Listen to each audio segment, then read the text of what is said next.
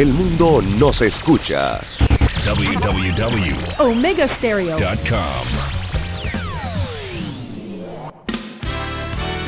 La mejor franja informativa matutina inicia a partir de este momento con un análisis completo del acontecer nacional e internacional. Noticiero Omega Estéreo.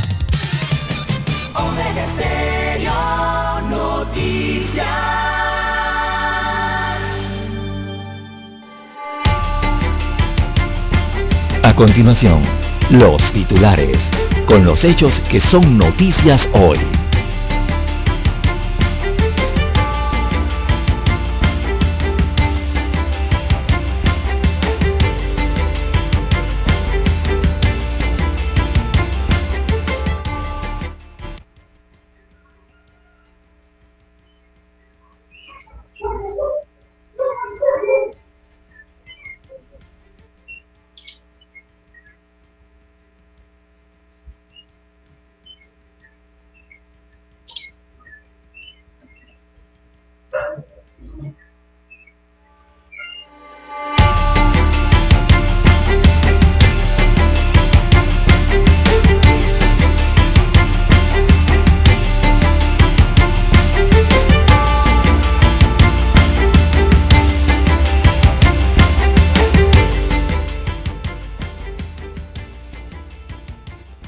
Temperaturas y reactivación de la economía suben la demanda energética en el país. El incremento de la temperatura ambiental que obliga al uso de acondicionadores de aire ligado a la reactivación económica de algunos sectores ha aumentado esta demanda en Panamá. También la evolución del precio promedio de la canasta básica familiar de alimentos se ha incrementado señalan las estadísticas, se ubica actualmente en 275 dólares con 66 centésimos. También piden reforzar controles sobre lavado de dinero en comercio. En más títulos para la mañana de hoy, se marcha otra fiscal de Odebrecht. La fiscal eh, Caraballo manda a Tania Sterling a la provincia de Colón a las fiscalías entonces superiores de adolescentes de Colón y Gunayala. Esto desde el pasado 3 de, mayo eh, se confirmó ese traslado según fuentes oficiales. También para hoy, amigos oyentes, magistrado Alfredo Junca defiende el fuero que dieron a el expresidente Ricardo Martinelli Berrocal. Bueno, Mark Anthony dice, estoy en proceso de recuperación. Regresaré pronto para cumplir mi palabra. Así ha dicho casi 20 horas después de que se anunciara la cancelación del concierto, su concierto en Panamá, en el estadio Rommel Fernández, debido a un accidente. Así que el artista reapareció en las redes sociales y anunció que regresará a cumplir con su compromiso. También en otros títulos para la mañana de hoy tenemos primer caso de hepatitis aguda sin relación con el SARS-CoV-2. Así que el caso fue detectado en el Hospital del Niño y el equipo técnico del Instituto Conmemorativo Gorgas realizó la genotipificación en la que identificó el adenovirus F41 que se vincula como posible causa de la hepatitis, pero no se demostró, eh, señala hoy otro de los titulares. También para la mañana de hoy tenemos amigos oyentes, asesinan a asesinan en aniversario de asesinato de su hermano. También se registra otro asesinato cerca de un cuartel de la Policía Nacional. La COVID-19 va a todo galope en Panamá, 10.000 casos activos y 18% de contagios. Ayer se reportaron 2.117 nuevos casos en las últimas 24 horas. También reprograman juicio de abogada por doble crimen en San Antonio. También caen dos por asesinato de gringo y chiricano. Bien, amigos oyentes, estas y otras informaciones durante las dos horas del noticiero Omega Estéreo. Estos fueron nuestros titulares de hoy. En breve regresamos.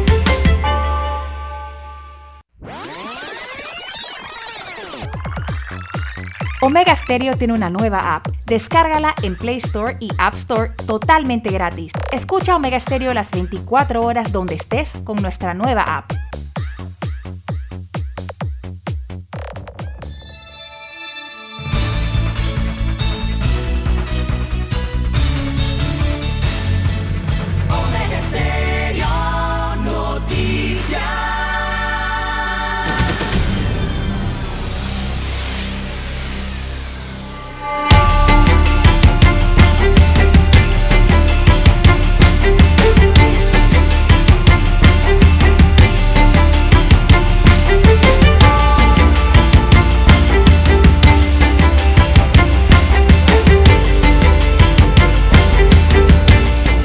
Bien amigos y amigas, muy buenos días. Hoy es viernes, así es, viernes lluvioso en la ciudad capital.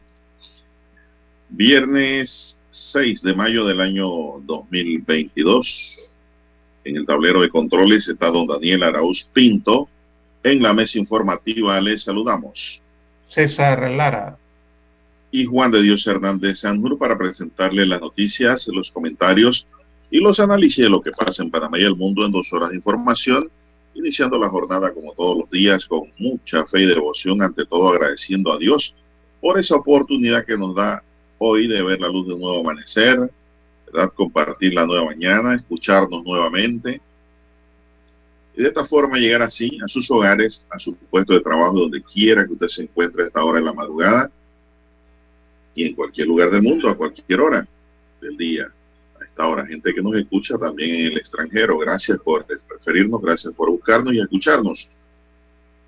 Pedimos para todos salud divino tesoro. No tiene precio la salud. La sabiduría y mucha fe, seguridad y protección, así como fe, fe cierta fe en Dios. Sin fe, nada se mueve y se mueve y si se mueve, se mueve mal. Así que hay que tener fe, ser positivo, ¿verdad? Que son cosas importantes. Si usted tiene fe, usted es positivo. Fe en Dios. Mi línea directa de comunicación, anótela ahí, es el WhatsApp, doble seis, catorce, catorce, cuarenta y cinco. Allí me pueden escribir gustosamente para atenderles al doble seis, catorce, catorce, cuarenta y cinco. Cualquier información que me quiera enviar ahí, cualquier pregunta o consulta, pues estamos gustosamente allí para responderle. Don César Lara está en Twitter y otras redes. Lara, ¿cuál es su cuenta? Bien, estamos en las redes sociales en arroba César Lara R, arroba R. Es mi cuenta en la red social Twitter, también la misma para Instagram. Ahí puede enviar sus eh, denuncias, sus fotodenuncias, sus videodenuncias, también sus comentarios, el reporte del tráfico temprano por la mañana. Recuerde arroba César Lara R en las redes sociales. Buenos días, don Daniel, a usted, don Juan de Dios, a todos los amigos oyentes a nivel de la República, las comarcas, provincias, el área marítima, allí donde llegan las dos señales de Omega Estéreo.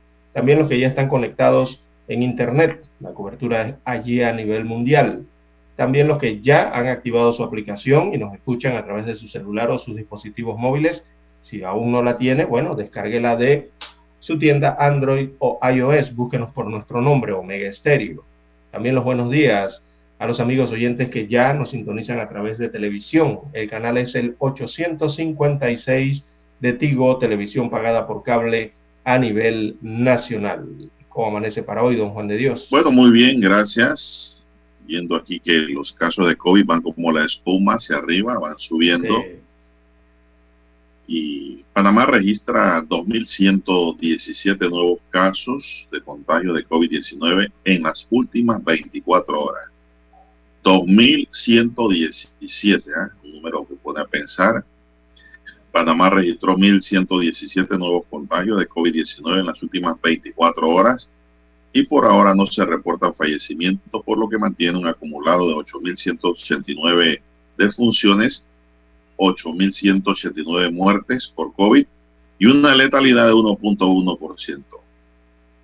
El Departamento de Epidemiología del MINSA informó que en Panamá se contabilizan a la fecha 782.265 casos acumulados confirmados de la COVID-19 de los cuales 2.117 son casos nuevos positivos.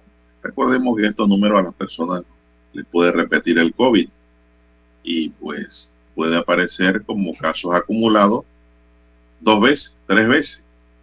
Eh, no indica esto que 782.265 personas se han contagiado con COVID. No son casos. Usted puede tener dos casos, tres casos. de mismo, si no se cuida, no se vacuna, no se protege en el país hay 764.407 personas recuperadas de la enfermedad. Lo mismo ocurre aquí. Usted se puede recuperar uno, dos, tres veces, César, de la enfermedad. De ellas, 387 se suman como nuevas, nuevos recuperados. Se aplican 11.503 nuevas pruebas para una positividad de 18.4. César sigue subiendo la positividad que estaba en estos días en un 11%. Los casos activos en el país alcanzan la cifra ahora de 9.669. Casi 10.000 personas están en plena capacidad de contagiar a otros. Hay que también tener medidas de control en la casa, donde quiera que usted se encuentre si tiene COVID. De ellos, 9.544 están en aislamiento domiciliario y 125 hospitalizados. También siguen subiendo las cifras. Los que están en aislamiento se dividen en 9.524 en casa y 20 en hoteles. Los hospitalizados suman 109 en sala y 16 están en la unidad de cuidados intensivos. Los corregimientos con mayor incidencia de casos no indica que otros no tengan. Hasta ahora Juan Díaz marca 77, San Francisco marca 72, Chitre en la provincia de Herrera marca 65, está el COVID bravo en Herrera. Y Rufina Alfaro, mi pueblo acá en San Miguelito, 63 casos. ¿Qué le parece, don César? ¿Tiene algo adicional?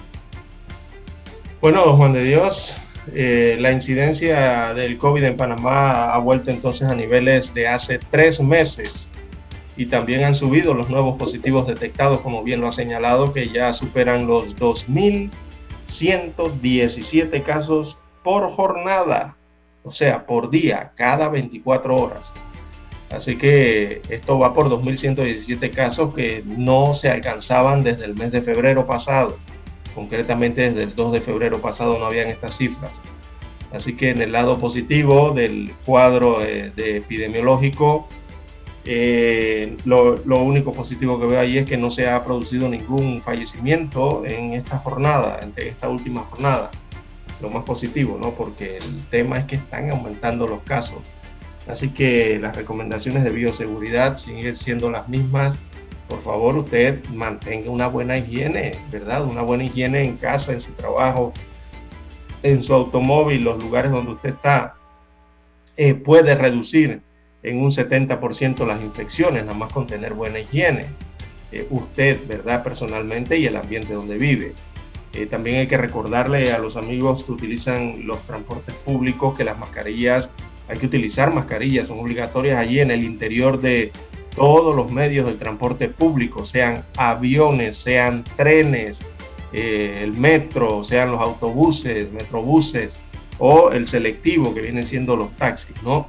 y también eh, los autobuses alternativos. Oiga, utilice la mascarilla para tratar de evitar eh, contagios, ¿no, Juan de Dios?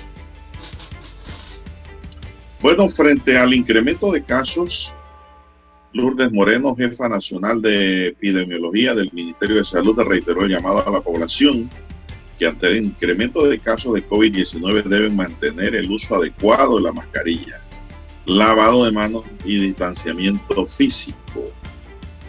Yo le agrego, si no se han olvidado la botellita de alcohol, ¿verdad? La chiquitita que hay que cargar en la cartera, en, la, en el carro. Eso también es importante. Eso ayuda bastante.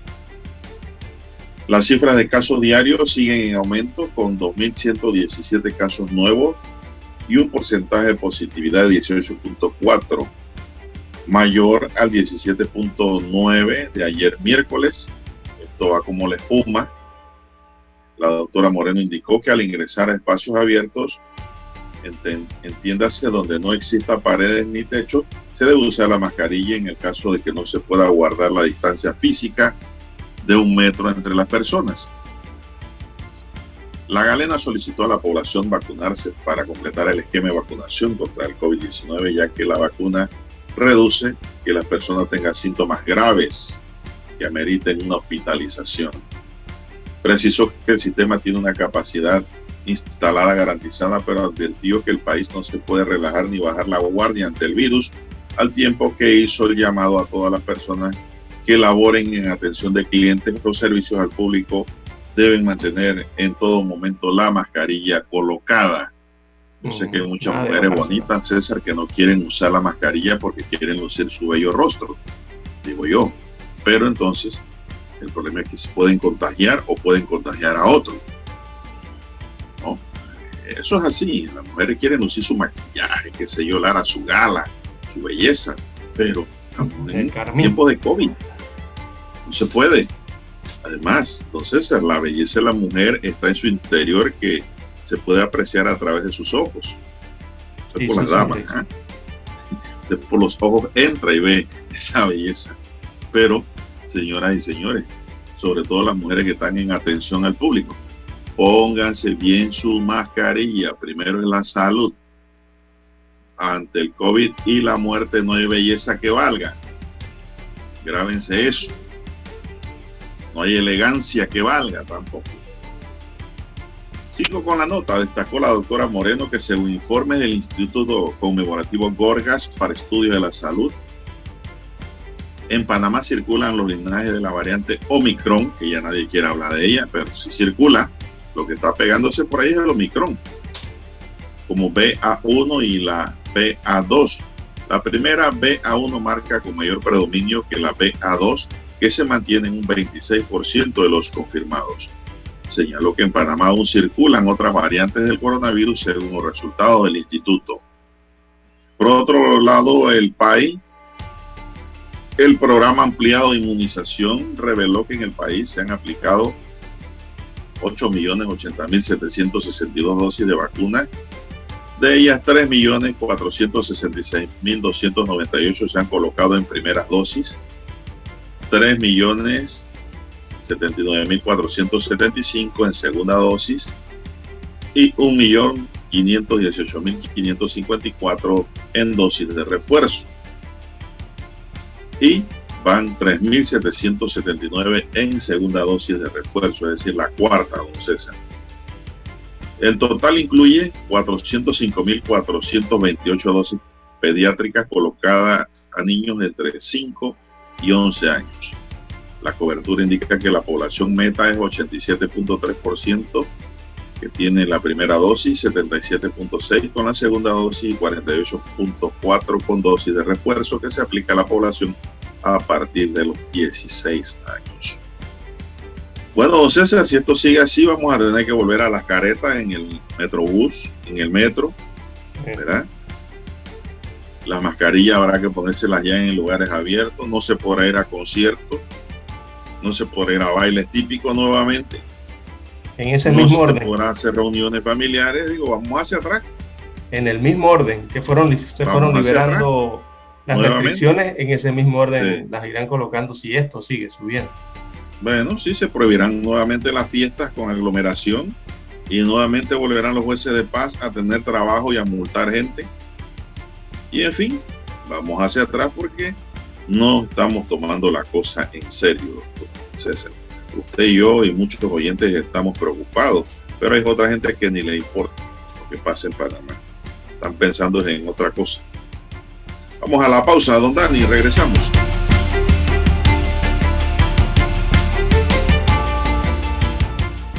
La mejor franja informativa matutina está en los 107.3 FM de Omega Estéreo, 530 AM. Noticiero Omega Estéreo presenta los hechos nacionales e internacionales más relevantes del día. 7.30 AM. Infoanálisis. Con entrevistas y análisis con los personajes que son noticia. De 8 y 30 a 9 y 30 de la mañana, sin rodeos, con Álvaro Alvarado. De lunes a viernes, por Omega Estéreo. Para anunciarse en Omega Estéreo Marque el 269-2237. Con mucho gusto le brindaremos una atención profesional y personalizada. Su publicidad en Omega Estéreo. La escucharán de costa a costa y frontera a frontera. Contáctenos 269-2237. Gracias. En centrales telefónicas del teléfono es tu mejor opción. Te asesoramos y ofrecemos buena atención. Con años de experiencia trabajando para ti. En ya Brasil y lista hermosa. La casa del teléfono, líder de telecomunicaciones. La casa del teléfono, distribuidores de Panasonic. Ven a visitarnos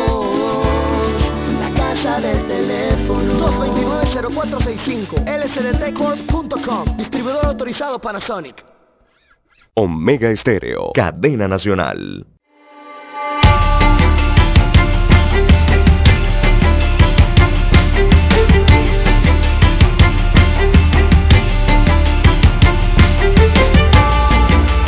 Bien, seguimos, son las 5.57 minutos. César, hace unos días hablamos aquí sobre una enfermedad que le daba a los niños en el hígado y que no sabían qué era porque decían que no era hepatitis A, ni B, ni C, ni D. Exacto. Eh, ¿Qué está ocurriendo con eso, don César? Bueno, en Panamá se ha, detectado, se ha detectado ya el primer caso de hepatitis aguda de origen desconocido. Esta es una hepatitis infantil y se ha detectado su primer caso en la República de Panamá. Ya las autoridades sanitarias confirmaron este caso de eh, ellos la denominan hepatitis aguda infantil, yo le agrego de origen desconocido, en eh, un menor de dos años que se encuentra fuera de peligro, según dijeron las autoridades, tras ingresar al hospital pediátrico aquí en Panamá. Ante este caso se ha intensificado la vigilancia epidemiológica y ya se remitió la alerta de vigilancia a todas las instalaciones, tanto de la Caja del Seguro Social, las instalaciones del Ministerio de Salud y los centros eh, hospitalarios privados. También se ha emitido la alerta, ¿no? Según ha dicho epidemiología del, MINSA. Eh, el Instituto Conmemorativo Gorgas eh, confirmó este primer caso de esta hepatitis para ellos denominada F40-41 en Panamá, tras estudiarlo. Recordemos que el conmemorativo Gorgas es la institución pública dedicada a la investigación médica en Panamá, así que por allí va el análisis y la investigación. Se trata de un niño de dos años de edad residente en Panamá, en el sector de Panamá Este, en la provincia de Panamá. La Organización Mundial de la Salud, por su parte, ya había emitido una alerta sobre este tipo de hepatitis el pasado 5 de abril, después de detectarse en el Reino Unido en menos de 10, en menores de 10 años de edad sin dolencias previas. A nivel mundial eh, se han detectado hasta el momento 228 casos eh, en una veintena de países de esta hepatitis aguda de origen desconocido y al menos cuatro fallecidos a nivel mundial, todos menores de edad, por esta hepatitis pediátrica aguda, repito, de origen desconocido. ¿Es contagiosa? Aquí en Panamá se ha detectado el primer caso de este brote de hepatitis. ¿Es contagiosa esa hepatitis, don César, que han dicho los científicos? Mm, ese aspecto no, no, lo revela el informe, pero don Juan de Dios, en países como España, Francia, Reino Unido, se han detectado varios de estos casos en niños. Principalmente España ya ha brindado su reporte eh, en las últimas 24 horas y señalan que han alcanzado la cifra de 22 casos detectados en diversas eh, comunidades en España. Así que la hepatitis eh, se está evidentemente aquí diseminando por el mundo, ¿no? Este tipo de hepatitis. Vamos a hacer la pausa para escuchar nuestro himno nacional, don Dani, y regresamos en breve. No se nos vayan, ¿eh?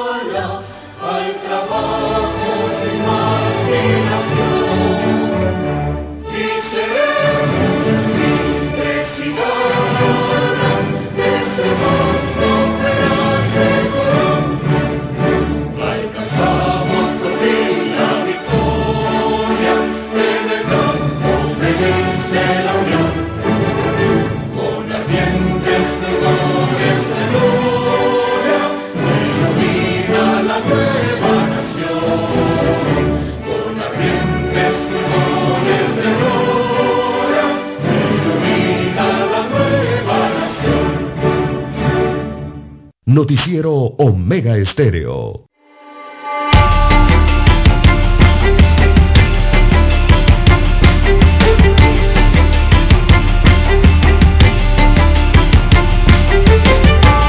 Bien, señoras y señores, ya son las seis, cuatro minutos, don César. Hace cuatro minutos subió la gasolina. Y él dice en Panamá. Sí. A partir de las seis de la mañana de hoy, 6 de mayo hasta el próximo 20 de mayo, el precio máximo de venta al consumidor en estaciones de servicio de combustible del país se registrarán ya un alza que oscila entre 3 centavos y 11 centavos por litro, informó la Secretaría Nacional de Energía. Eso no sirve para informar, don César. No le veo más función realmente. Nada más indicarlo cuando eso va para arriba. Y cuando usted habla de eso, yo revisaba las redes sociales y las páginas de la Secretaría Nacional de Energía. y ellos no publican los cuadros. Me quedé sorprendido en eso. No publican los cuadros de los nuevos precios de los combustibles. ¿Por qué no lo publican? Eso es lo principal que deberían tener allí. Apenas se emite. Bien. Los detalles son los siguientes para los consumidores en las ciudades de Panamá y Colón ¿Qué pagarán por el litro de 95 octano 1.27. Así es, por el litro de 91 octano se pagará 1.20. Y por el litro del diésel liviano se pagará 1.36. Siguiendo la ley 52 de 2007, donde Panamá adopta las medidas del sistema internacional en litros. No obstante, tomando en consideración la medición en galón, mucha atención, que sea la medida que estamos acostumbrados a. Este viernes y por 14 días los conductores pagarán por el galón de 95 octanos 481. 481 es el cuesta el galón de 95 octanos. El galón de 91, don César, 454. 454. Y el diésel sin azufre, Lara, entonces sabe cuánto pagaremos. 5 eh, dólares con 15 centavos. ¿Qué le parece? 5 eh, dólares es un almuerzo. Que hay que ver a Lincoln a cada rato ahora. 5 con 14. Entonces, billete de 5 dólares, dólares todavía te almuerza bien en Panamá. todavía. y se va en un galón de diésel. Así es, si lo quiere ver así, bueno. no hace nada, Lara, nada, con N mayúscula, por la población, por los asociados. hay nada más que dar recomendaciones que, al final no, no brindan un ahorro de combustible. Oiga, el gobierno puede hacer algo tiene que ver qué hace con los impuestos eh, en este tema, don Juan de Dios. Nicaragua, que es un país 15 veces más pobre que Panamá, don César. Nicaragua suspendió provisionalmente el impuesto al combustible para ayudar a la población un poco que está asfixiada producto del COVID y de tantos problemas políticos y económicos que tienen al país en situación crítica y de la que Panamá no escapa tampoco. ¿ah? Entonces, yo no entiendo cómo en Panamá no han hecho nada realmente por esto. El gobierno de Nito Cortizo no ha hecho nada con N mayúscula, don César, y lo repito. Y lo repito porque esto, oiga, encima de que no le dan trabajo a la gente porque dicen que no hay no promueven el empleo porque dicen que no hay capacidad empresarial. No hay inversión, exacto. Las gestiones públicas de los emprendedores las hacen con la uña porque dicen que no hay plata. Encima de eso le meten el galón de gasolina y de diésel por las nubes, sin ningún tipo de consideración a la rebaja. Y en los impuestos es donde está la, el costo. Sí, se puede hacer algo. El promedio donde se puede hacer algo por los impuestos, Juan de Dios, eh, tal vez eh, allí realizar una suspensión temporal o, parcial de los impuestos que se cobran a los combustibles, porque son varios. En promedio eso está entre 60 a 65 centavos en impuestos por galón de combustible. Así que alguna rebaja parcial de esa cantidad podría ayudar en algo, ¿no? Eh, el bolsillo de los panameños. Así que como usted habla de los balones y de todo esto, don Juan de Dios, bueno, el impacto cuando usted le hablan en litros, que lo venía explicando al inicio, parece ser menor, pero cuando usted transforma eso a galones, allí ya sí se ve más la realidad, ¿no? El impacto es mayor. por ejemplo, en 95 octanos, eh, el aumento es de 5 centésimos por litro, pero cuando usted lo ve por galón, el aumento por galón es de 19 centésimos. Ya la cosa cambia por galón. Igual en la de 91 octanos en litros dice que va a aumentar 3 centésimos, ya aumentó a partir de hoy 3 centésimos por cada litro. Pero cuando usted lo ve por cada galón, por cada galón el aumento es de 13 centavos por cada galón que usted dispensa al tanque de su vehículo. Igual ocurre con el diésel, don Juan de Dios, que por, por litro el aumento es de 11 centésimos, pero cuando lo transforma a galones, resulta que el diésel el galón de diésel ha sufrido un aumento de 43. Escuche la cifra bien, don Juan de Dios. El galón de diésel a partir de hoy cuesta 43 centésimos más de lo que usted pagaba el día de ayer por cada galón. Así que súmele si, si su automóvil es de 20, 25 galones, súmele, multiplíquele 43 centavos por cada galón. Imagínense usted, casi ya va para 50 centavos, va para medio dólar el galón de los aumentos que se están registrando por el galón de diésel. Por eso ayer señalábamos, don Juan de Dios, que eh, está costando más llenar el tanque de combustible, sobre todo los que tienen vehículos diésel, estas trocos, camionetas. Usted sabe, don César. También camiones. ¿Dónde la gasolina? Porque están gastando hoy día cada, cada persona que llena uno de estos picón está gastando más de 50 dólares de lo que gastaba el año pasado, don Juan de Dios. En 50 dólares hay mucho, ¿ah? Con 50 dólares usted puede pagar el servicio de cable mensual, don Juan de Dios.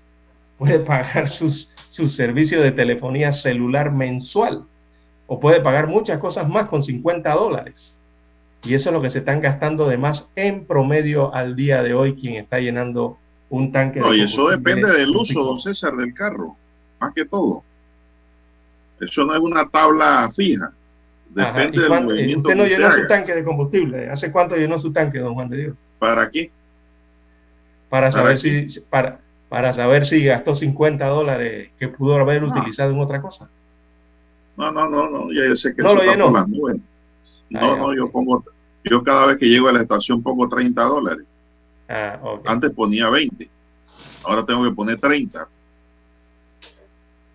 Y el tanque sigue vacío. Con 30 dólares. Lo que hay que evitar los movimientos, don César. Hay que hacer movimientos coordinados. Es decir, usted va a llevar una ruta hoy de... Si va a estar en la calle, usted haga una lista, agende todo lo que va a hacer en una sola ruta, porque no se puede estar regresando a casa y saliendo de nuevo. Le sale Correcto. más caro.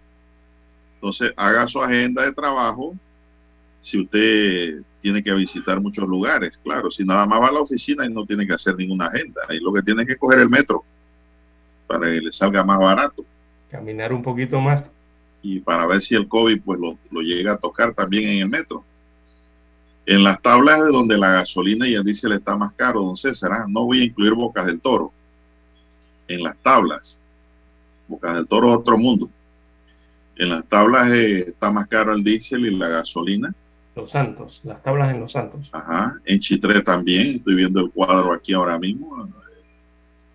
Chitré le sigue también con precio alto. Y después siguen las otras ciudades, Aguadulce, Divisa, Santiago. ¿no?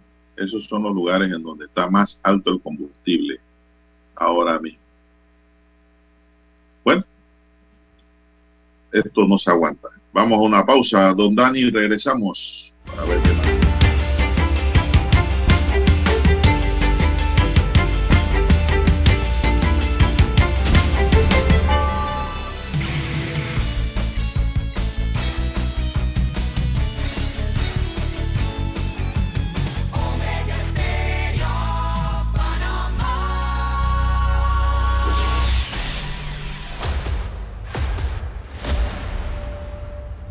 Desde los estudios de Omega Estéreo, establecemos contacto vía satélite con la voz de América. Desde Washington, presentamos el reportaje internacional.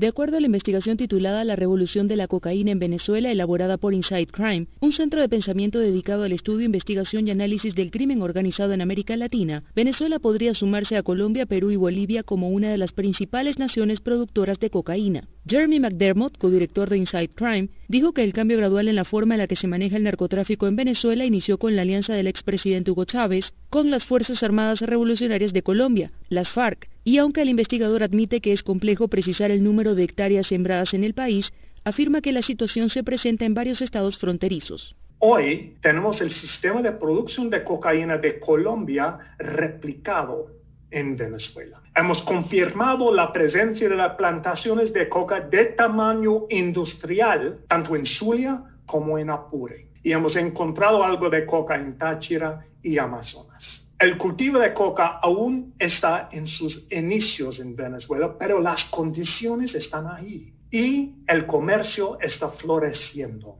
McDermott añadió que en los últimos años los bajos salarios han propiciado la corrupción y han llevado a funcionarios, entre ellos militares y políticos de todo tipo, a buscar fuentes de ingresos. El crimen organizado y el narcotráfico proporcionan parte de ese dinero. Todos necesitan dinero para hacer campaña para un cargo o para administrar sus feudos políticos. El tráfico de drogas se convirtió en una gran fuente de ingresos para muchos de ellos. No obstante, en varias ocasiones el gobierno del presidente Nicolás Maduro ha informado sobre planes para combatir el narcotráfico. Esta semana, la Fuerza Armada Nacional anunció la ampliación de operaciones para destruir pistas clandestinas de grupos a los que califican como Tancol, terroristas armados narcotraficantes de Colombia, que aseguran son infiltrados por la oligarquía colombiana.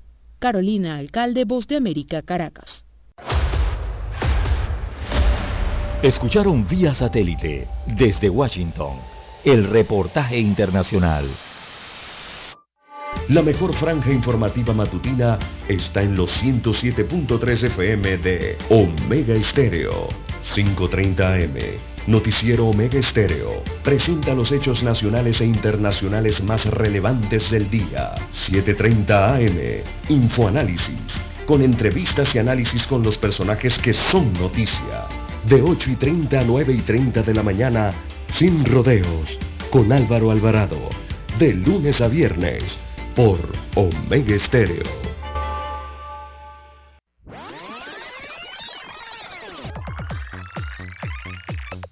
Omega Stereo tiene una nueva app. Descárgala en Play Store y App Store totalmente gratis. Escucha Omega Stereo las 24 horas donde estés con nuestra aplicación 100% renovada. Noticiero Omega Estéreo.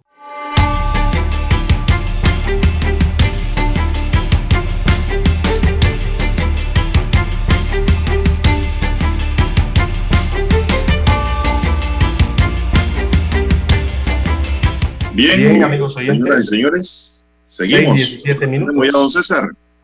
6.17 minutos de la mañana en todo el territorio nacional.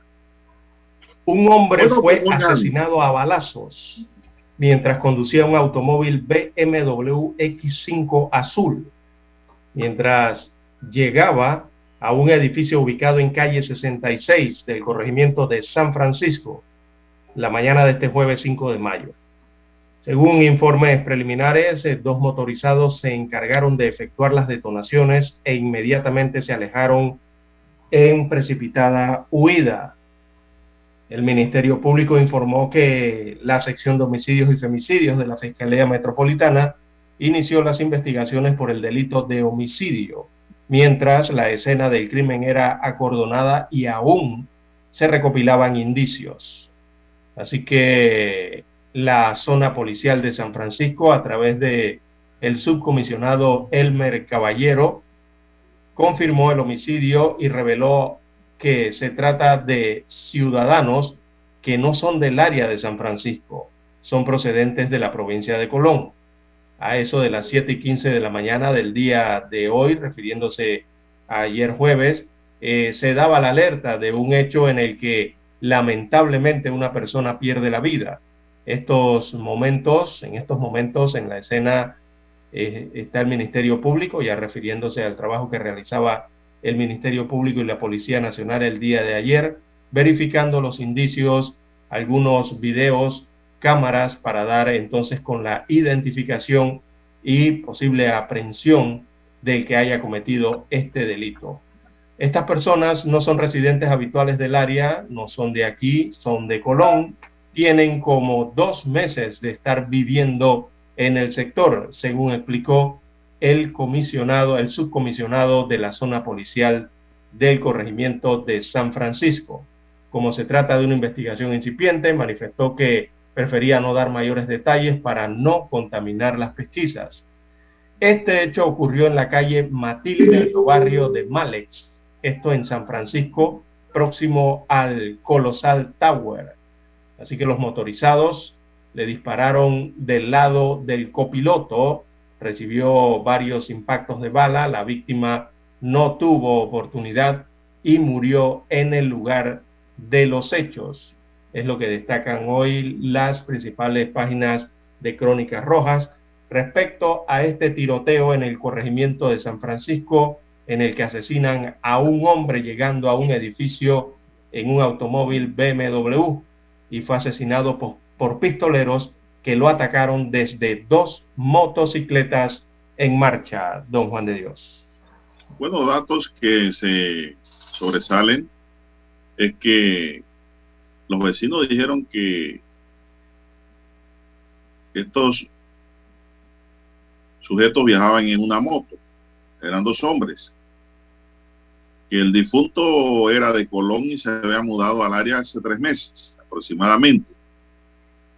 Y también se ha dicho de que no se le conocían antecedentes de ningún tipo, penales, en una clase al difunto.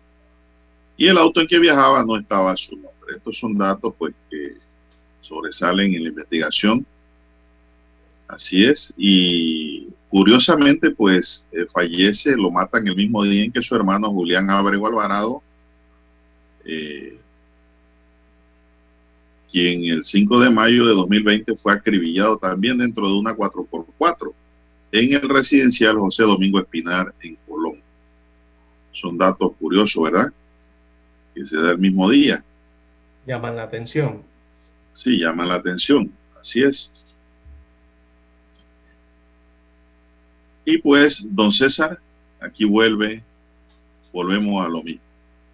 ¿Cuándo el gobierno nacional, cuándo el Ministerio de Seguridad va a ordenar que las motos, las motos, tengan orden?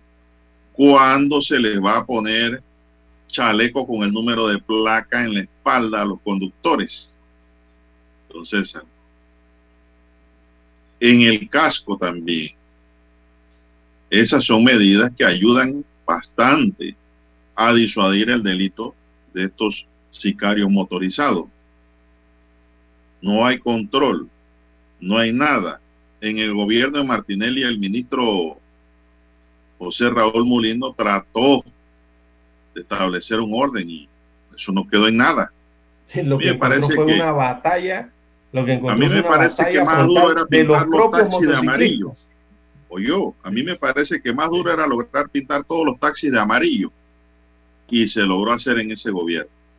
Yo no sé por qué no lograron ponerle los números a los motorizados, dependiendo del cilindraje de la moto. Bueno, estos que andan pifiando, no exhibiendo que es la palabra correcta, porque pifiar es cometer errores, pero aquí le, la pifia, aquí le llamamos la exhibición, la cosa bonita eh, y talentosa también. Eh, en el panameñismo nuestro, estos que andan en esas motos finas, bueno, BMW, qué sé yo, Harley David, y que usted ve que pasan en grupos grandes, por no llamar manada, por la carretera interamericana, bueno, esas motos, ¿para qué le vas a poner número en el chaleco y en el casco? Pues son motos de paseo. Esas motos son, esas motos no las tiene cualquiera tampoco. Pero todo lo que usted ve motorizado en la calle, don César, esas motos chicas, todas deben tener los conductores su chaleco y su casco. Y otra cosa que hay que eliminar es el pasajero parrillero. ¿Cierto? Así es en Colombia. Y no hay ese sicariato que hay aquí. Y si hay, los cogen, los agarran por las medidas. Entonces, eso tiene que ser regulado y controlado por el gobierno nacional. Tomen nota los asesores, lleven eso a la mesa. Sí. Lo que ocurrió en aquellos tiempos, lo que ocurrió en aquellos tiempos, don Juan de Dios, fue que los motociclistas eh, lo que dieron fue una dura batalla, pero una dura batalla contra el chaleco. Por eso fue que eso no avanzó y no se concretó. No, yo creo que fue falta de voluntad, don César. Exactamente, fue por parte de los falta de voluntad política porque simplemente el que no se quiere someter al orden, bueno, no circula y se acabó. Exactamente. Se acabó, don César. Hay que ver las medidas de Y las leyes son de orden público y es el Estado el que lleva la bandera y el control por el propio imperio que le pone su administración y su necesidad. Primero los hechos y después los hechos. Los hechos demuestran de que el sicariato en Panamá en moto está de moda. Entonces viene entonces el derecho. Vamos a controlar eso. Simplemente es así. Y el que no le gusta, pues, no maneje moto ande en carro, en tren o en bus y se acabó. Exactamente. Lo que pasa aquí es que se, se arma un barullo, se arma un barullo inmediatamente, eh, pero en realidad eh, la medida debe ser aplicada, don Juan de Dios. Los chalecos, como usted bien dice, reflectivos, eh, deben tener la placa, deben incluirle la placa allí y todo el mundo debe estar obligado a andar con chaleco reflectivo y con la placa conocida allí colocada en el chaleco, incluso en el casco, don Juan de Dios. Eh, que pongan eso con cintas reflectivas, ¿no? El número de la placa para poder identificar eh, a los que andan en las motocicletas. Quizás si hubiesen tenido eso los vecinos, en este caso que se dio en San Francisco, hubiesen podido identificar, ¿verdad? Eh, la, motocicleta o, la propiedad de esa motocicleta. Porque también las placas o las matrículas de las motocicletas son bastante pequeñas, don Juan de Dios, y tratar de identificarlas por ese número es algo más complicado, no es tan grande como la placa de los vehículos, ¿no? Así que, bueno, a las autoridades, don Juan de Dios, en estos temas, el Ministerio de Seguridad, de Seguridad principalmente, eh, a ver si retoma este tema y, pone coto a este asunto, ¿no? No, no, no, no, es que tiene que haber un orden, entonces, no, esto no puede seguir como va indistintamente a quien maten. No hay que nadie tiene que morir. La vida no tiene precio, no tiene control y solo la da y la quita el sabio hacedor del universo, que es Dios.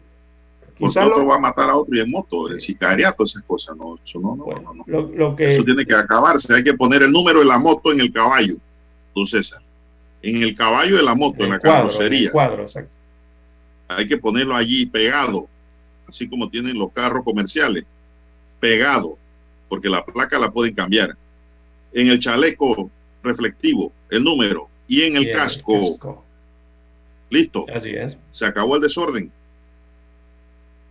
Bueno, quizás por esta situación que se registró, don Juan de Dios, veamos hoy, el día de hoy o el resto del fin de semana, eh, operativos. Porque cada vez que ocurre esto, entonces vienen los operativos, don Juan de Dios. para qué ya? Ya para qué, si ya se... Ya se, nadie van a agarrar. Exactamente, entonces veremos entonces estos operativos contra las motos eh, eh, en el sector de las motocicletas, ¿no? A detener las motocicletas y a verificar eh, a los propietarios y conductores de ellas. Es lo que va a ocurrir y es lo que usted va a ver en las calles por estos días. Bien, son las 6:28 minutos, pero no se hace nada y pasan los días, don César, y pasan los días. Bien, la jueza de garantía de Panamá, Irene Cedeño, consideró que no se le han vulnerado derechos ni garantías a la abogada Nicel Solano, una ex asistente de la magistrada Maribel Cornejo, detenida en la operación Damasco. La detenida de 35 años, investigada por la presunta comisión de los delitos contra la seguridad colectiva, delincuencia organizada y por el delito contra la administración pública en la modalidad de corrupción de servidores públicos. Luego de escuchar los argumentos de las partes intervinientes, la jueza negó las solicitudes de afectación de derechos anunciadas por la defensa técnica particular, al considerar que a la fecha a la imputada no le ha sido violentado ningún derecho ni garantía fundamental en el proceso. La defensa de la imputada estuvo a cargo del abogado Manuel Calvo. El caso se sustenta más que todo en una serie de mensajes de WhatsApp entre Irving Segura Chepi y el número identificado como Juzgado 2, donde se brindaba algo de asesoría a las bandas de los HP y se les anticipaba los allanamientos que se iban a dar entre el 20 y 21 de noviembre. El número tiene un contrato a nombre de Nicel Solano y quien para esa fecha estaba asignada a la magistrada de la Corte Suprema de Justicia Maribel Cornejo. Solano en una anterior audiencia hizo uso hizo una puso de la palabra y denunció ante el tribunal que cuando se dio la aprehensión en Los Santos, el fiscal expresó que había que esperar a los medios de comunicación social. Se me vulneraron mis derechos. Yo pregunté, fiscal, ¿por qué me hace eso? Solo pido que se respete mi presunción de inocencia. He sido funcionaria por 12 años y no llegué al cargo por influencia, sino por conocimiento y voy para mi tercera maestría, dijo, exclamó la abogada que sí estuvo presente en la audiencia. Bueno, no hay vulneración de derechos, dice aquí la juez de garantía, don César. Vamos a la pausa, son las 6.30 minutos. Vamos a la, viene el periódico. Para anunciarse en Omega Estéreo, marque el 269-2237 Con mucho gusto le brindaremos una atención profesional y personalizada. Su publicidad en Omega Estéreo. La escucharán de costa a costa y frontera a frontera. Contáctenos 269-2237. Gracias.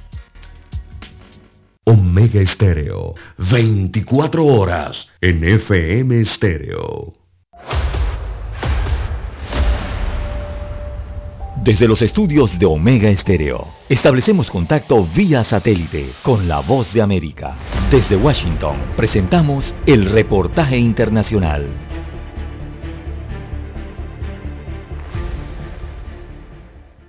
Estados Unidos atraviesa la inflación más alta en 40 años crisis que ha decidido enfrentar buscando una estabilidad de los precios por medio del aumento de las tasas de interés.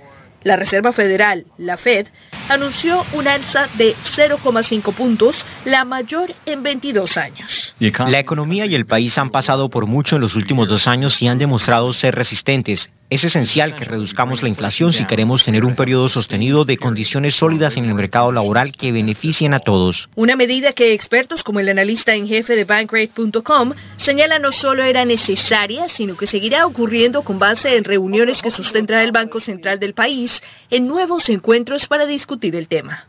Van a tener que aumentar las tasas de interés un poco para llegar al punto en que se conviertan en un quiebre suficiente en la economía que reduzca la inflación. Es probable que veamos más de estos incrementos de medio punto. Ante el panorama económico actual del país, que frecuentemente impacta decisiones económicas de otras naciones, el experto hace referencia a decisiones financieras oportunas.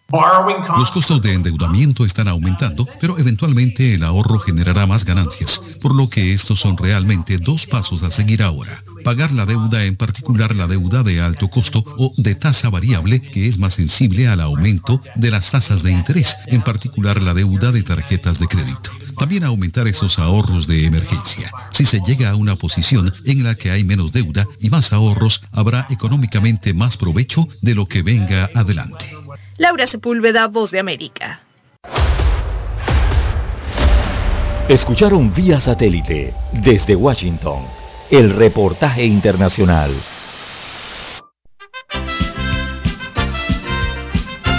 Infoanálisis, de lunes a viernes, de 7 y 30 a 8 y 30 de la mañana por los 107.3 FM de Omega Estéreo, con Guillermo Antonio Adames, Rubén Darío Murgas, Camila Adames Arias y Milton Enríquez. Infoanálisis, el programa para gente inteligente como usted.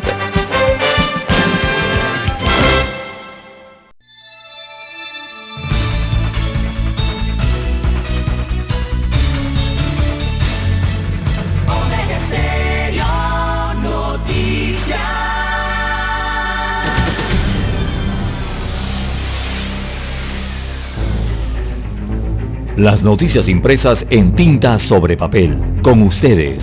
Escuchando el periódico. Los titulares de las primeras planas de los diarios estándares de circulación en Panamá.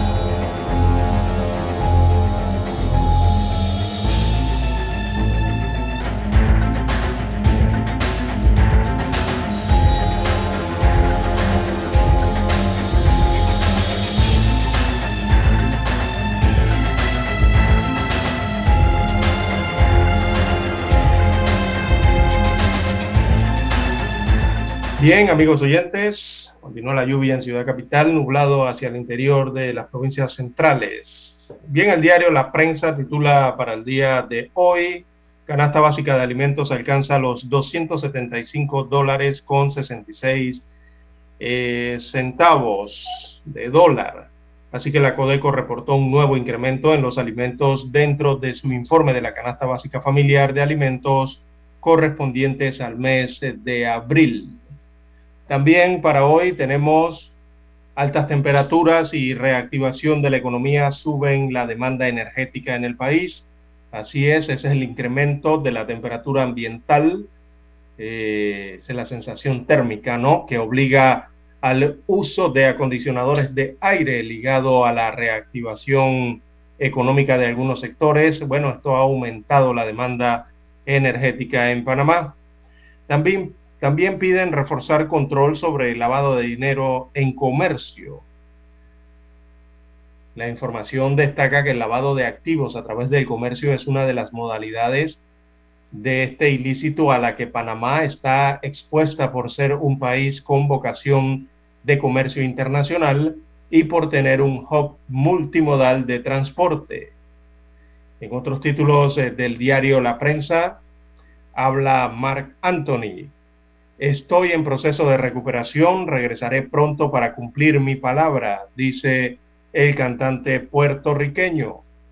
Esto se produce casi 20 horas después de que se anunciara la cancelación del concierto de Mark Anthony en Panamá.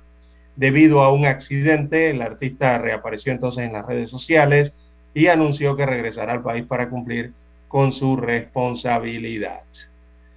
También eh, se marcha otra fiscal de Odebrecht. Caraballo manda a Tania Sterling a la provincia de Colón. Así que la fiscal Tania Sterling, quien hasta junio del año 2021 se desempeñó en la Fiscalía Especial Anticorrupción e instruyó el caso Odebrecht, fue trasladada a la Fiscalía Superior de Adolescentes de la provincia de Colón y Gunayala desde el 3 de mayo pasado, según confirmaron fuentes de fuentes judiciales en este caso. También el magistrado Alfredo Juncá defiende el fuero que dieron a Ricardo Martinelli Berrocal. Actualmente Martinelli Berrocal cuenta con fuero porque fue el partido realizando metas RM está en un proceso de elecciones internas para elegir las juntas directivas de las secretarías de la mujer y de la juventud. Así argumentó el magistrado del Tribunal Electoral. También para hoy en el diario La Prensa tenemos Remar pide a la alcaldía de Panamá que responda por indigentes. Así que su presencia en las principales avenidas y rincones de la ciudad de Panamá se agravó con el comienzo de la pandemia de COVID-19 y se ha vuelto un problema del cual nadie quiere hacerse responsable, eh, el problema de los indigentes. También la cumbre de Los Ángeles y el debate de la migración. Se trata de la cumbre de las Américas, eh, se efectuará el próximo mes de junio en la ciudad de Los Ángeles, California, con la participación de todos los mandatarios del continente, aunque es probable que no asistan Cuba, Nicaragua y Venezuela. El tema central escogido para esta cumbre es el tema de la inmigración o de la migración, eh, también un asunto muy relevante para las elecciones norteamericanas. También juez de garantías alega que no se violaron derechos de exfuncionaria eh, judicial. Eh, una juez de garantía negó una solicitud de afectación de derechos presentada por la defensa de Nicel Solano. Nicel Solano es exfuncionaria del órgano judicial imputada por su presunta vinculación a la pandilla HP a la que se responsabiliza de actividades de narcotráfico, blanqueo de capitales y sicariatos. También reporta hoy la portada del diario La Prensa el primer caso de hepatitis aguda sin relación con el SARS-CoV-2. Así que el caso fue detectado en el Hospital del Niño y el equipo técnico del Instituto Conmemorativo Gorgas realizó la genotipificación en la que identificó el adenovirus F41, que se vincula como posible causa de la hepatitis eh, aguda eh, en Panamá y también en el mundo. Bien, eh, hay una, una, nota económica en el diario La Prensa, destacan que subsidios a hogares llegan a 2.311 millones de dólares. Bueno, eso es lo que el gobierno destinó en el año 2021, un total de 2.311.5 millones de dólares en subsidios a los hogares, una cifra que supera los 330 millones de dólares o el 16.7% de los 1.980 millones destinados el año anterior. Simplemente quiere decir que los subsidios siguen creciendo en el país. Bien, en cuanto al informe epidemiológico, el MINSA reporta 2.117 nuevos contagios de la COVID-19 y una positividad de 18.4%. Así que Panamá sigue registrando un significativo incremento de casos de COVID-19 y en las últimas horas las autoridades de salud reportaron 2.117 nuevos contagios. También se reportó cero fallecimiento en la última jornada. Bien, amigos oyentes, estos son los principales titulares que muestra en portada el diario La Prensa. Pasamos ahora a la lectura de los principales titulares del diario La Estrella de Panamá. Bueno, la Estrella de Panamá para hoy nos dice la primera ruta de buses eléctricos de Centroamérica operará en el casco antiguo. La Autoridad de Turismo de Panamá licita la compra de cinco buses 100% eléctricos para implementar la ruta. Fernando Díaz Jaramillo, director de la oficina del casco antiguo, explicó que la medida forma parte del plan de peatonalización del sitio histórico. Así que ya no habrá solo un bus de prueba como existió hace meses atrás. Habrán pues varios buses. Así es. Cinco buses, don César. No he tenido la oportunidad de andar en un bus eléctrico aquí en Panamá, don César. Hacia allá, sí, yo abordé uno, uno verde que estaba de plan piloto de prueba eh, hacia el área de casco antiguo, precisamente. Silencioso, ah, totalmente silencioso el bus, pero ya había uno de plan piloto de prueba estos cinco parece ser que ya harán una ruta. Bueno. Bien, en otros titulares, para hoy la decana nos dice préstamos del sector bancario panameño entre aumentos, disminuciones y pérdidas. Alcaldía de Taboga firma acuerdo con armadores. Cuerpo de Bomberos de Panamá conmemora los 108 años de la tragedia de El Polvorín. Promulgan en Gaceta Oficial la Ley 299 que reconfigura los circuitos electorales. Más adelante vamos a ver cómo quedó esto.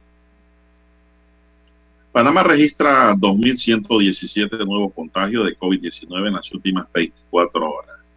Eso nos indica pues que el COVID va subiendo como la espuma en Panamá y no descartamos nuevas medidas de control social.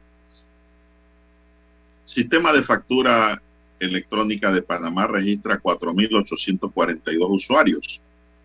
Guatemala analiza centralizar la importación de diésel para ahorrar costos. Precio de los combustibles sube de 3 centavos a 11 centavos este viernes. Exportaciones panameñas subieron 108.2 en 2021 y el cobre, pues, que está de moda, abarca el 79.1%.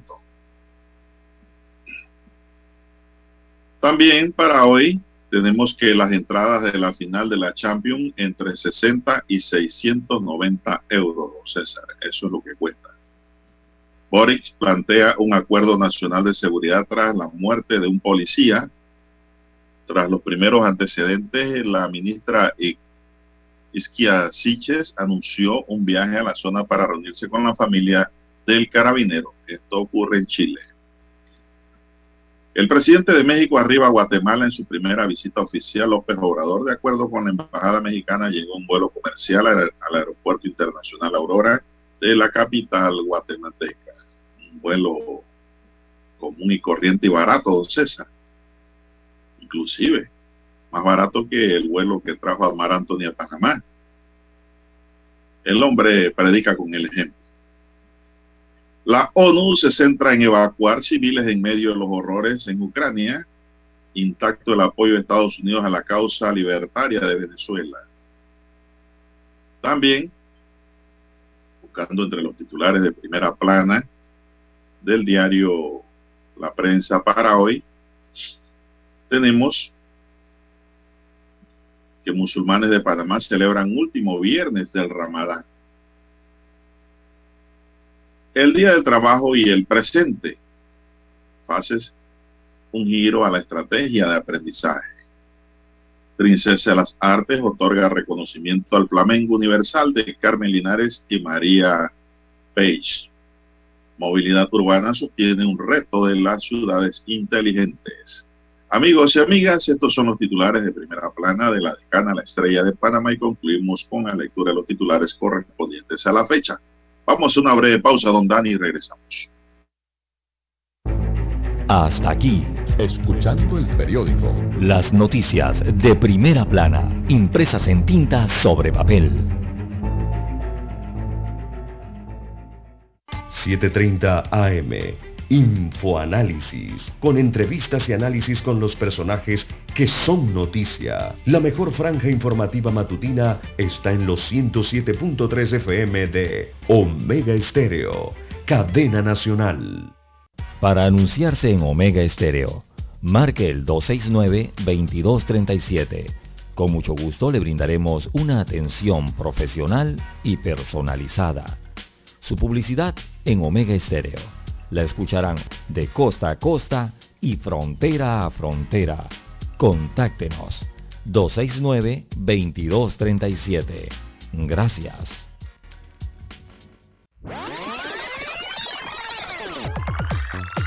Omega Stereo tiene una nueva app. Descárgala en Play Store y App Store totalmente gratis. Escucha Omega Stereo las 24 horas donde estés con nuestra nueva app.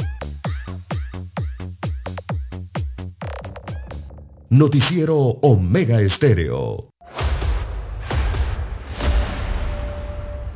Desde los estudios de Omega Estéreo, establecemos contacto vía satélite con la voz de América. Desde Washington, presentamos el reportaje internacional.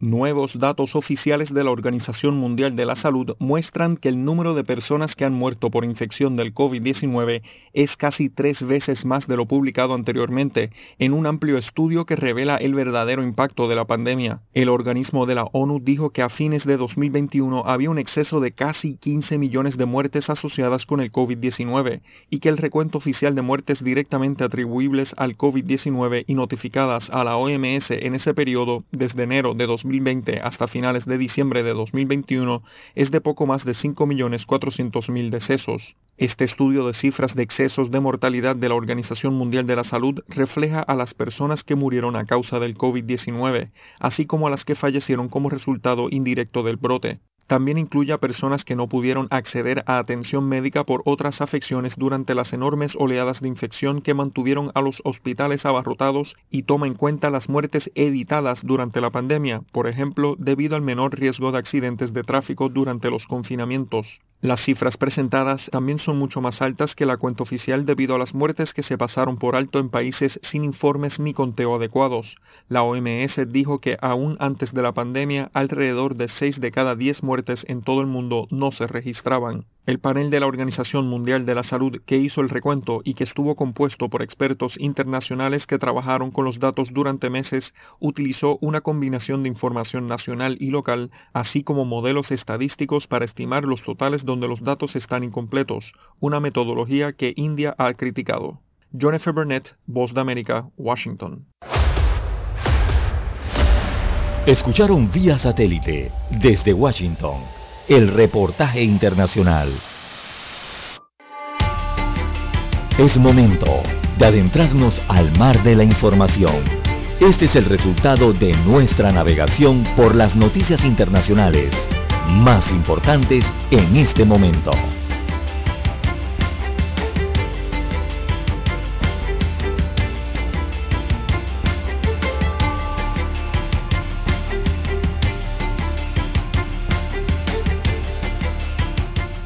Bien, pasando al plano internacional, el gobierno de Guatemala analiza la posibilidad de centralizar la importación de diésel con el propósito de generar un ahorro en la administración pública debido al alza de este combustible que ha provocado la guerra entre Rusia y Ucrania. La compra en bloque solo se refiere al consumo en el gobierno, explicó este jueves el ministro guatemalteco de Energía y Minas, Alberto Pimentel, cuestionado sobre el anuncio que hizo el miércoles el presidente Alejandro Yamatei durante una gira de trabajo por el interior del país. En declaraciones a los periodistas en el Congreso, el funcionario agregó que lo que se estudia es centralizar la compra para las instituciones del gobierno, lo cual ayudaría a generar algún ahorro. Comentó que históricamente las instituciones públicas compran el diésel por separado y los contratos vencen en diferentes fechas. Bueno, por lo menos están buscando ahorrar algo para el Estado. Son las 6.50 minutos, don César. ¿Qué más nos puede informar? Bien, las 6.50 minutos. Bueno, en los Estados Unidos de América, don Juan de Dios, el presidente de los Estados Unidos de América nombró a Kane Jean-Pierre. Bueno, esta es la nueva vocera de la Casa Blanca y será la primera afroamericana en el cargo, don Juan de Dios. Será la vocera principal del presidente de los Estados Unidos de América. Ella va a sustituir a Jan Psaki como la cara visible del gobierno estadounidense en las ruedas de prensa diarias. Así que han nombrado a esta señora o esta dama Karim Jean-Pierre. Jean-Pierre eh, lo va a sustituir, va a sustituir a Saki a partir del 13 de mayo. Ella es nacida en la isla caribeña francesa de Martinica y criada en Nueva York. Jean-Pierre había ejercido como número dos de Saki desde eh, que Biden tomó posesión como presidente en enero del 2021. Es la nueva eh, vocera de la Casa Blanca, anunciada entonces por el gobierno de Joe Biden. Bueno, don César, y aunque usted no lo crea, en Colombia el Clan del Golfo, la mayor banda criminal de Colombia, empezó ayer un paro armado en varios departamentos del país por la extradición del que fuera su máximo jefe, Dairo Antonio Usuga David, alias Otoniel, a los Estados Unidos. En varios panfletos difundidos en diferentes regiones del país, las autodefensas gaitanistas de Colombia, como también se conoce este grupo, anunciaron que el paro armado durará cuatro días y que quienes no acaten la orden serán dados de baja. En los llamados paros armados, los grupos criminales suelen restringir el desplazamiento de vehículos por carreteras y la movilidad de las personas, amenazando con ataque a quienes transiten por las vías, incluso si van en caravanas escoltadas por el ejército.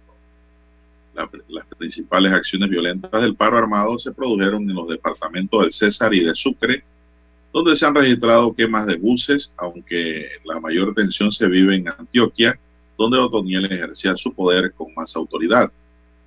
Alias Otoniel, posado y vestido con ropa deportiva de color gris, fue entregado el miércoles por la policía colombiana en la base militar de Catama, anexa al Aeropuerto Internacional del Dorado, a los agentes de Estados Unidos y de la Interpol que lo recibieron a bordo de un avión de ese país. Ante el anuncio del Clan de Golfo, las fuerzas militares y Policía Nacional desplegaron un fuerte dispositivo especial de seguridad en las principales carreteras de los departamentos de Antioquia, Antioquia, Córdoba y Bolívar, así como en los cascos urbanos y las áreas rurales de los municipios. El objetivo es mantener la movilidad y seguridad de quienes se desplazan por estas áreas ante las amenazas del clan de Golfo, detalló el jefe del ejército, César bueno, Colombia, Colombia, convulsionada y recordemos que convulsionada en todo este tema también político ¿no? del país colombiano. Eh, muy populares han sido por su combate entonces a la guerra, a las guerrillas, ¿no? Los, militares en Colombia. Apenas figuraban en la política, recordemos hace algunos años, ahora sí figuran. Pero probable, la probable llegada al poder entonces de un antiguo rebelde o opositor de izquierda, eh, ha quebrado ese silencio ¿no? de los cuarteles y vemos que están un poco más activos. Estamos hablando de Gustavo Petro, que combatió al Estado hasta inicios de los años 90. ¿no? Él es el favorito hoy día en las, en las encuestas para vencer en las elecciones presidenciales el, el 29 de mayo, aunque no alcanzaría los votos para evitar el balotaje según las últimas encuestas allá en el hermano país.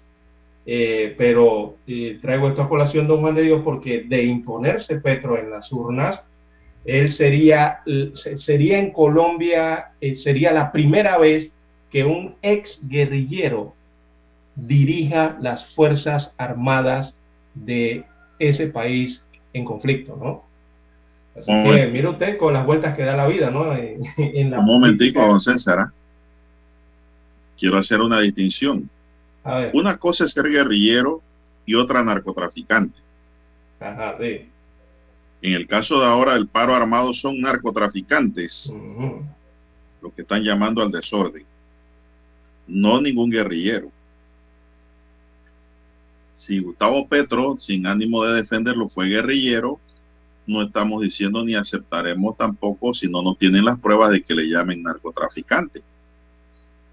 Eso es otra cosa. El paro armado es de los narcotraficantes por razón de que Otto Niel fue llevado a Estados Unidos para ser procesado en el norte. Por eso es el paro armado.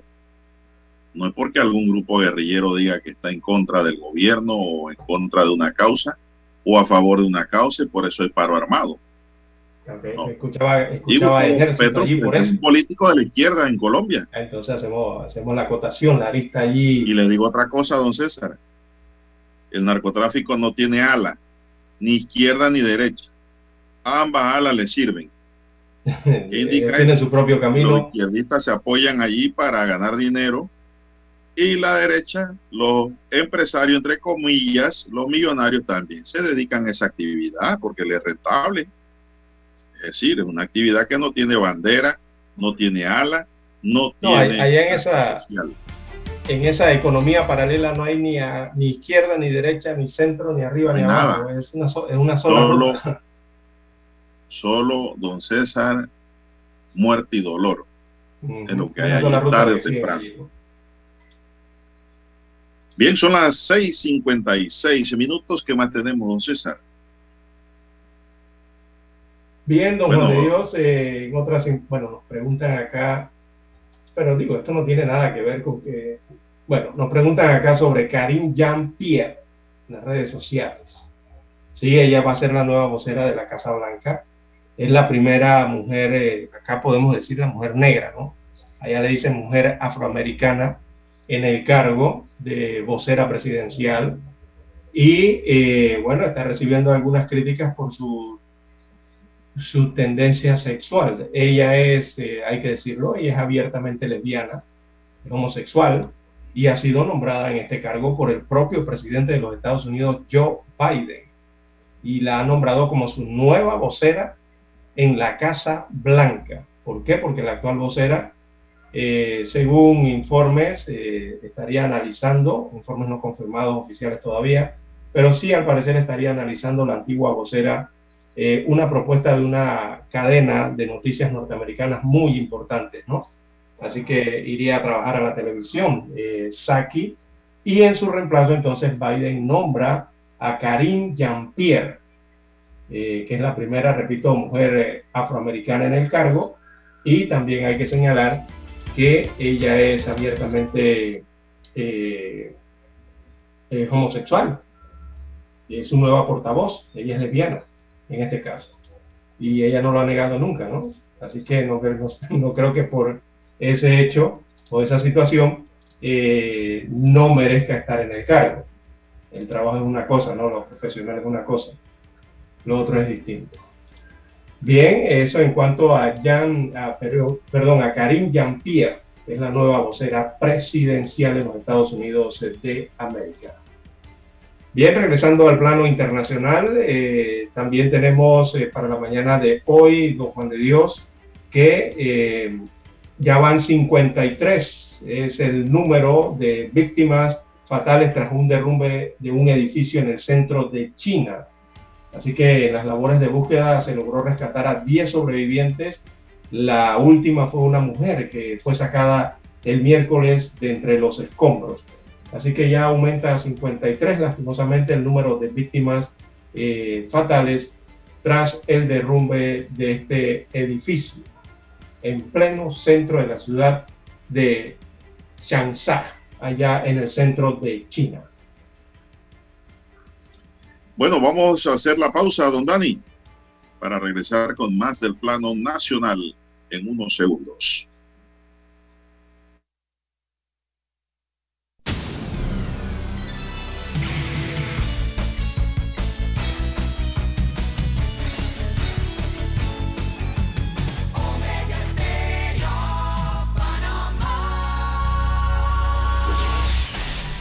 El satélite indica que es momento de nuestra conexión. Desde Washington vía satélite y para Omega Estéreo de Panamá, buenos días América. Buenos días América, vía satélite. satélite desde Washington.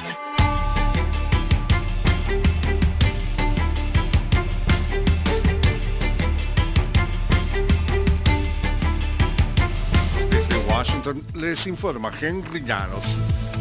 Un embargo al crudo ruso en los próximos meses es la nueva medida de la Comunidad Europea para aumentar la presión sobre Rusia, nos informa Jacopo Luzzi. De adoptarse la propuesta, sería el paso más contundente del bloque para apoyar a Ucrania y poner fin a su dependencia de los combustibles fósiles rusos.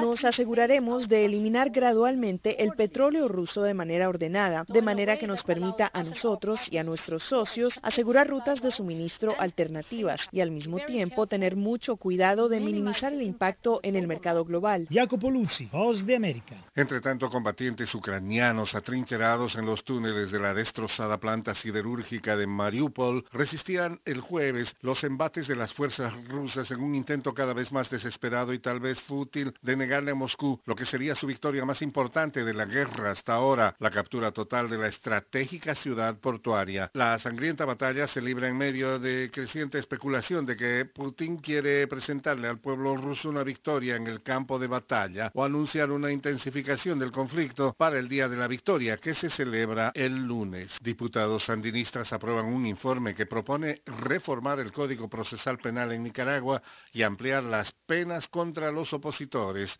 nos informa Daliana Ocaña. Un denominado informe a cargo de dos comisiones de la Asamblea Nacional controlada por el oficialismo propone incrementar de 15 a 20 años de cárcel las condenas contra los futuros presos políticos y promueve la confiscación inconstitucional de sus bienes a través de la figura jurídica de extinción de dominio. Fue presentado por la presidenta de la Comisión de Justicia y Asuntos Jurídicos, la diputada sandinista María Auxiliadora Martínez. Y Sectores de la oligarquía en conjunto con algunos líderes religiosos y determinadas ONG. Daliano Voz de América, Nicaragua. El presidente de México, Andrés Manuel López Obrador, inició el jueves una gira de cinco días por Centroamérica y Cuba, arremetiendo contra el gobierno de Estados Unidos. Sus duras críticas se dirigieron a funcionarios por apresurarse a destinar miles de millones de dólares a Ucrania mientras demoran la ayuda al desarrollo a América Central. En Guatemala, el mandatario mexicano reclamó colaboración de Washington Estados Unidos informó este jueves que solo los adultos que tienen preocupaciones personales sobre las vacunas de ARNM, problemas de acceso o razones médicas para rechazarlas, ahora pueden recibir la vacuna Johnson Johnson COVID, que se ha relacionado con una condición de coagulación rara pero grave. La vacuna que fue autorizada como una sola inyección es menos protectora que las desarrolladas por Pfizer y Moderna y en diciembre los Centros para el Control y la Prevención de Enfermedades aconsejaron al público que se mantuviera alejado. La decisión del jueves de la Administración de Alimentos y Medicamentos se basa en esa recomendación a limitar la autorización de uso de emergencia de la vacuna de Johnson Johnson. La acción de hoy demuestra la solidez de nuestros sistemas de vigilancia de seguridad y nuestro compromiso de garantizar que la ciencia y los datos guíen nuestras decisiones, dijo el científico de la FDA, Peter Marks, en un comunicado, destaca Reuters. 60 casos estadounidenses de trombosis con síndrome de trombocitopenia TTS que produce coágulos sanguíneos raros y potencialmente mortales con niveles bajos de plaquetas sanguíneas se habían reportado para el 18 de marzo con nueve muertes. Los síntomas comienzan aproximadamente una o dos semanas después de la administración y la infección que puede causar impactos de por vida incluso cuando no son fatales ocurre con mayor frecuencia en mujeres premenopáusicas.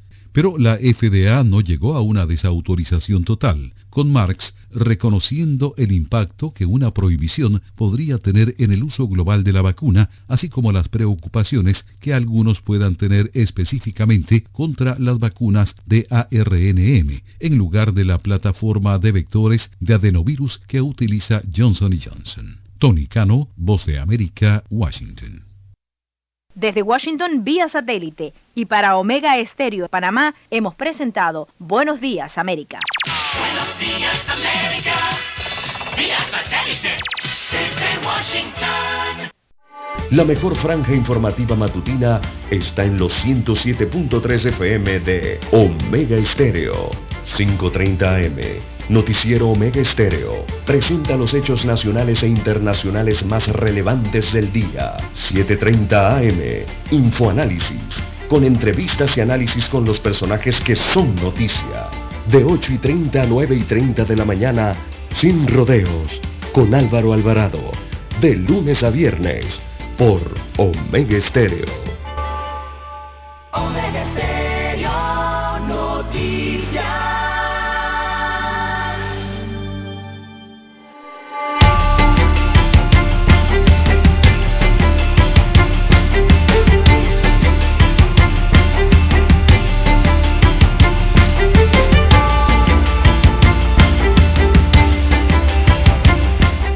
Bueno, continuamos amigos y amigas, 7, 6 minutos, 7, 6 minutos, amaneció lloviendo muy fuerte en la ciudad capital de Don César y sobre todo para, para el área este de Panamá, de la provincia de Panamá.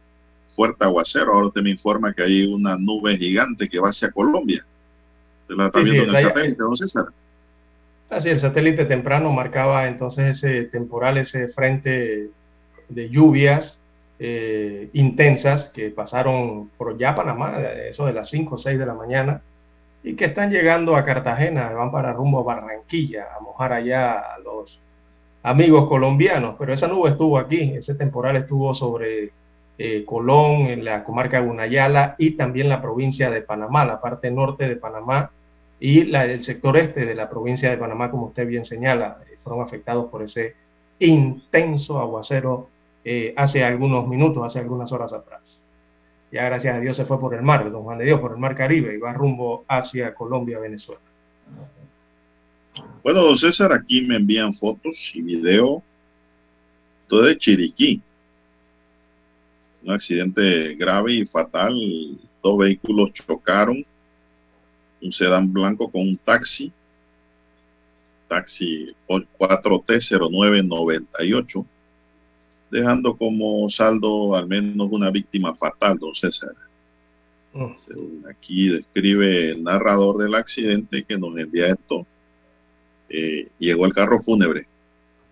Quiere decir que hay una víctima fatal, por lo menos en ese accidente. No me detallaron más, pero eso ocurrió esta madrugada en David Chiriquí.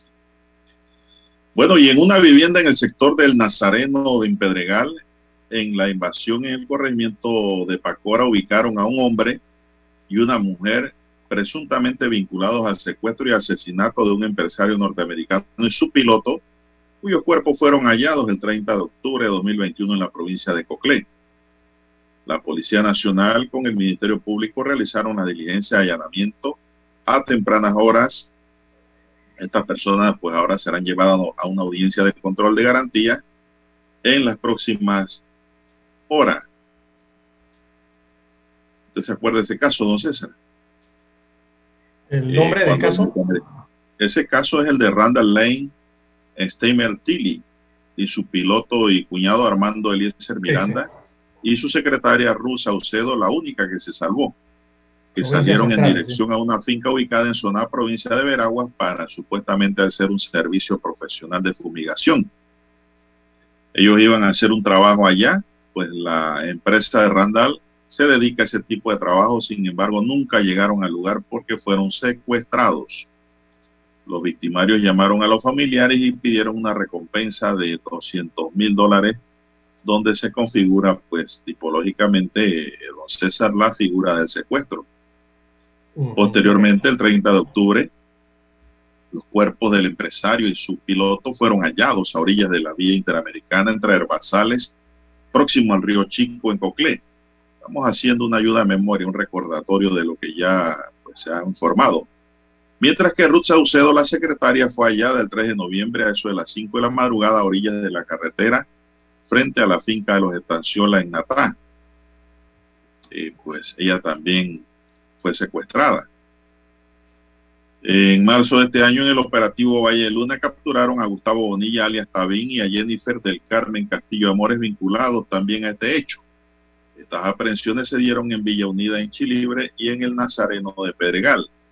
Ambas personas fueron imputadas y están presas, están detenidas provisionalmente, don César, y ayer pues la policía fue a buscar a dos más al corregimiento de Pacora. Así que pues aparece en la fotografía aquí de la de la policía y de miembros del Ministerio Público en el allanamiento de una casa de zinc, don César, en un área de invasión en Pacora. De allí se llevaron a dos de esa casa para las debidas investigaciones. El crimen no paga, don César. Mire dónde ocurre, dónde nace esto, en Chiriquí. ¿Dónde iban a trabajar? En Veragua. ¿Dónde encuentran a, al empresario y su piloto muerto en Coclé? ¿Dónde capturan a dos implicados en Chilibre? Y ahora, ¿dónde más? En Pacora. Mire usted ese recorrido. El concierto que hay ahí, posiblemente en una asociación ilícita para delinquir. Aparte de los cargos de secuestro, homicidio, qué sé yo, cualquier otro derivado que pueda allí imputarse. El crimen no paga, señores y señores. Tarde o temprano caen las personas. Tarde o temprano caen los implicados. Tarde o temprano caen los sospechosos también. Son las 7:11 minutos que mantenemos para esta mañana fresca de viernes, don César. Bien, don Juan de Dios, parece que en la alcaldía de Panamá eh, no se han enterado que un juez ordenó suspender provisionalmente la licitación del mercado de mariscos, ya que la entidad confirmó que el próximo 17 de mayo será el acto de homologación con las empresas interesadas en este proyecto para un nuevo mercado del marisco que promueve el alcalde José Luis Fábrega. Digo, la verdad es que no, no entiendo, don Juan de Dios. Eh, yo no sé, pero yo creo que las personas eh, cada vez se preguntan más por qué razón hay tanto interés y por qué razón hay tanto empeño en hacer ese nuevo mercado del marisco y desatender las necesidades reales que tiene el distrito de Panamá. No entiendo la insistencia que hay por ese mercado del marisco en nuestro país. O sea, no hay otro proyecto que desarrollar en la alcaldía de Panamá y que se le ponga tanto ímpetu como este proyecto del mercado del marisco. Son preguntas que uno se hace respecto a la gestión que está llevando el alcalde del distrito de Panamá. Parece haber un sofoco al respecto, ¿no? Con este eh, mercado del marisco nuevo. No, eso está suspendido, don César. Lo que tienen es una fecha allí, pero no podrán hacer nada si el proceso se mantiene y la orden judicial ha manifestado que no se puede proseguir con esa licitación. Así es, por eso. Simplemente tendrán que reprogramarla y reprogramarán de acuerdo a lo que diga la juez. 18 de lo civil del primer circuito judicial de Panamá, que fue la que emitió la orden de acogida del amparo presentado en contra de esa actividad, en contra de ese proyecto, don César. Así es, don Juan de Dios. Son las 7.13. Eh, de las órdenes judiciales hay que acatarlas, evidentemente. No, es, que, es, que, tienen que, no puede hacer más nada. No se puede caer en desacatos allí. No, no, no, no, no para nada. Desacatos se sanciona. Así mismo es. Viendo Juan de Dios, las 7, 7, 14 minutos de la mañana en todo el territorio nacional, hay un nuevo récord de demanda de energía eléctrica en Panamá, don Juan de Dios. Panamá está rompiendo los récords de todo lo que tiene que ver con energía. Ya vimos los récords por los precios de los combustibles en Panamá y ahora eh, se rompe otro récord en cuanto al consumo de energía eléctrica en el país. El número de lo que se han consumido los panameños se los damos después de esta pausa comercial. Noticiero Omega Estéreo. Problemas de tierra, accidentes graves, reclamos a aseguradoras, incumplimientos de contratos, reclamos de herencias, todo asunto civil y penal, consulte al 6614-1445. Ahora contamos con el servicio de asesoría, confección de pliegos de cargos, impugnación y defensa en materia de contrataciones públicas 6614-1445. Licenciados Juan de Dios Hernández Sanjur y Belkis Hernández Díaz. 7.30 AM. Infoanálisis, con entrevistas y análisis con los personajes que son noticia. La mejor franja informativa matutina está en los 107.3 FM de Omega Estéreo, cadena nacional. Desde los estudios de Omega Estéreo, establecemos contacto vía satélite con la voz de América. Desde Washington, presentamos el reportaje internacional.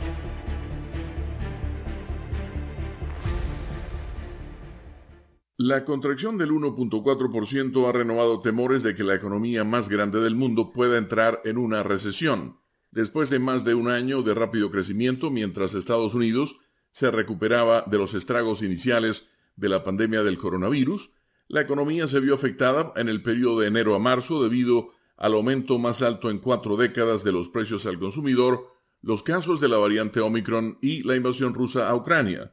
Según Ken Bradmeyer, colega de La Voz de América, esta desaceleración es la primera desde que terminó la recesión del coronavirus en abril de 2020, un periodo en el que millones de trabajadores fueron despedidos y muchas empresas cerraron sus puertas o redujeron drásticamente sus operaciones. Sin embargo, la mayoría de los economistas estadounidenses cree que la economía nacional es resistente y proyecta que podría reanudar un crecimiento modesto en el periodo de abril a junio, aunque otros expertos sugieren que una recesión que ocurre técnicamente cuando la tendencia se mantiene durante dos trimestres consecutivos en una economía en retroceso no puede descartarse.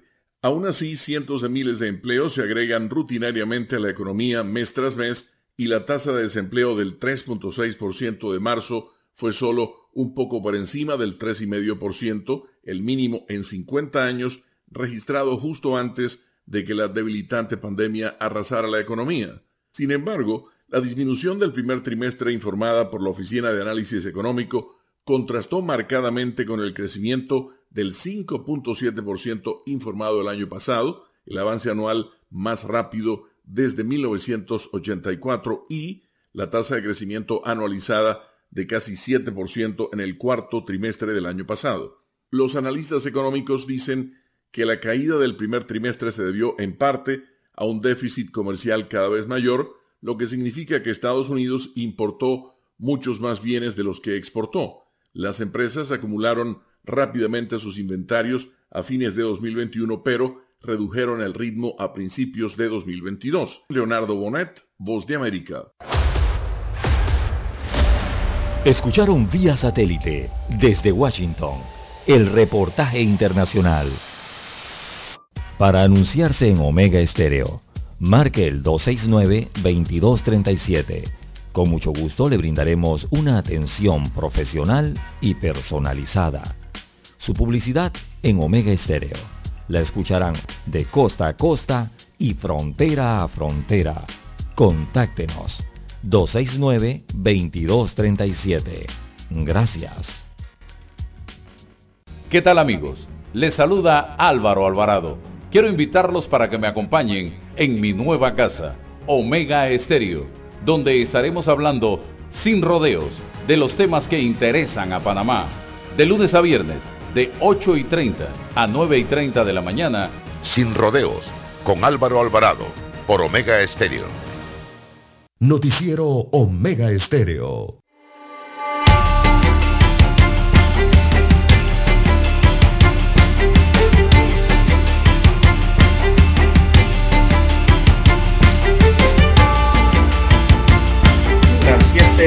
7.19, 7.19 minutos de la mañana en todo el territorio nacional. Y un nuevo récord en la demanda de energía eléctrica se registró este miércoles 4 de mayo a las 2.17 minutos de la tarde de este miércoles, mitad de semana, eh, se alcanzó ese nuevo récord, alcanzando por primera vez Panamá los 2.031 megawatts de energía, según informó la empresa de transmisión eléctrica ETESA. Así que rompe récord histórico esta, esta medida, esta medición.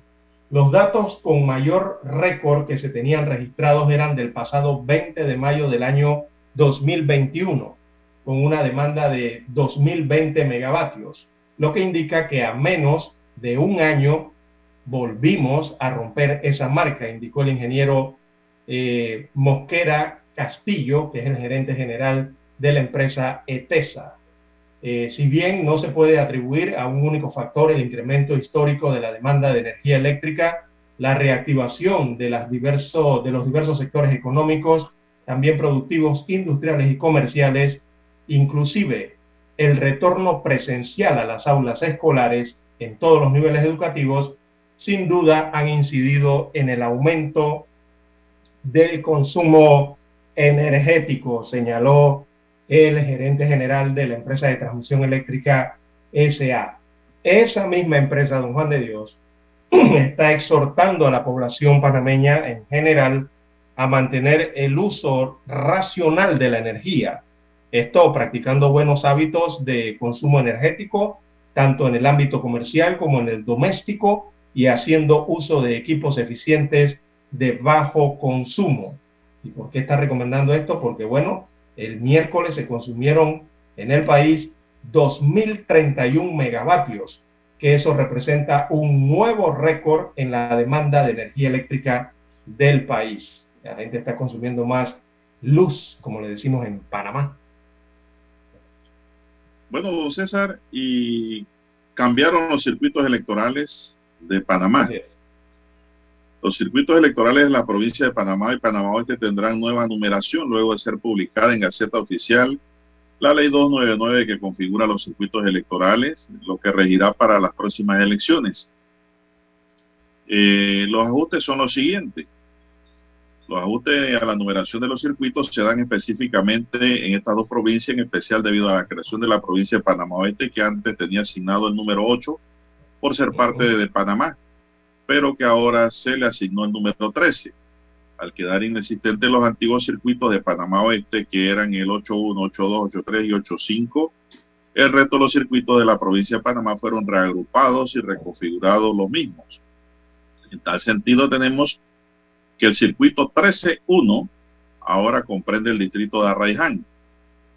El 13.2 comprende el distrito de Capira. El 13.3 el distrito de Chame y el de San Carlos.